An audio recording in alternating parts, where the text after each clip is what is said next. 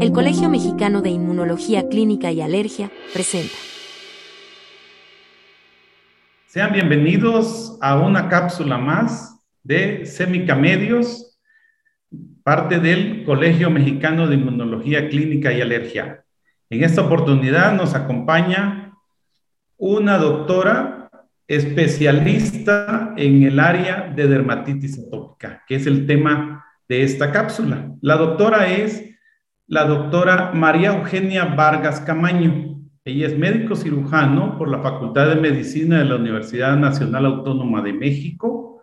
Ese hizo su especialidad en medicina interna en el Hospital General Darío Fernández Fierro del ISTE. Hizo su especialidad en alergia e inmunología clínica en el Centro Médico Nacional 20 de noviembre perteneciente al ISTE. Es maestra en humanidades e historia por la UAM, certificación por Consejo Nacional de Inmunología Clínica y Alergia, profesora titular del curso de especialidad en alergia e inmunología clínica de la Facultad de Medicina de la UNAM, es editora asociada de nuestra revista Alergia México y es jefa de servicio de inmunología clínica y alergia en el Centro Médico Nacional 20 de noviembre perteneciente al ISTE.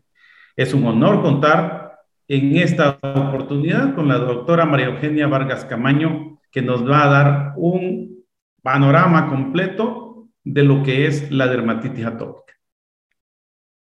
Gracias, doctor Mario Roberto Sánchez, por la presentación y gracias también al Colegio de Inmunología Clínica y Alergia por la invitación y la oportunidad de platicar de este tema que es tan trascendente para todos los que ejercemos esta especialidad.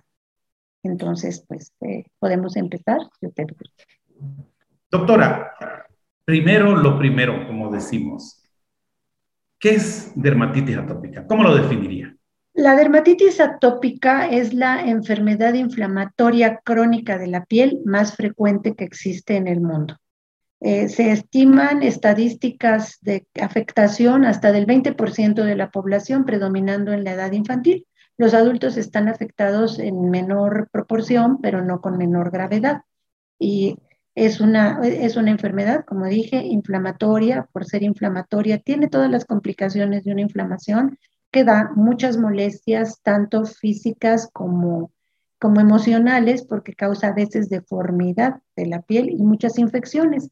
Esto hace que el paciente este, tenga un deterioro en su calidad de vida, un deterioro en sus ejercicios habituales de escuela o de trabajo y hasta alteraciones en la calidad del sueño. Por lo tanto, es una enfermedad muy importante, pero dada, su, dada la, escala de gravedad que tiene, pues creo que lo más importante es que veamos desde la moderada a grave, porque la leve se trata pues sencillo y revierte con tratamientos sencillos. Muy bien. Muchos padres, doctora, se preguntan si el precio de la modernidad ha tenido algo que ver con el aumento en la prevalencia de esta enfermedad.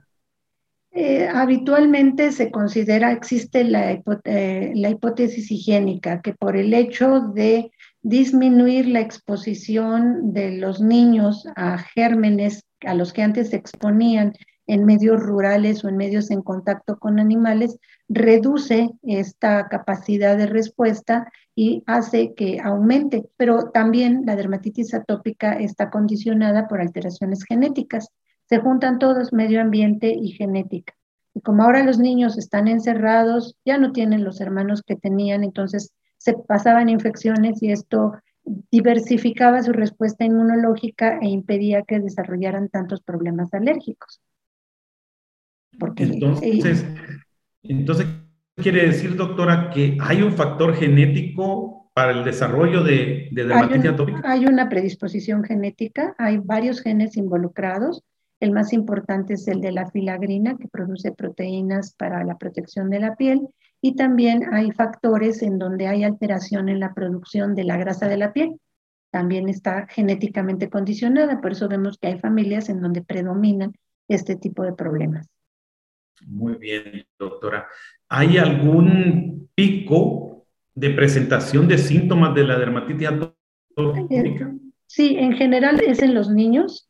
el mayor número de casos, los niños pueden tener una afectación hasta del 20%, y durante los primeros cinco años de la vida es el pico de afectación y más que nada durante el primer año.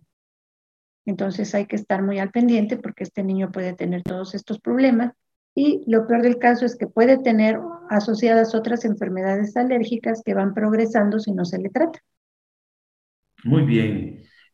¿Habría algo como fases evolutivas que, que sí, bueno, la, la madre o el padre pueda ir?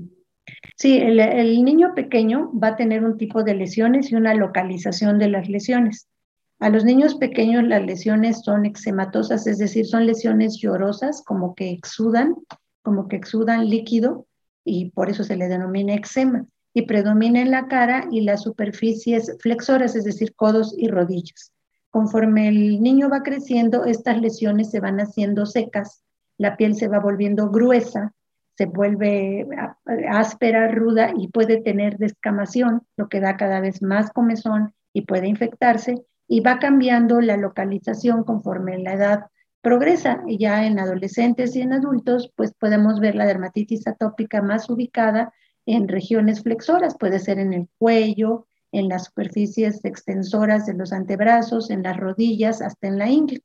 Y es muy, muy molesto cuando no se ha resuelto. Debido a lo amplio de este interesante tema, tendremos segunda parte, siempre con la doctora María Eugenia Vargas Camaño.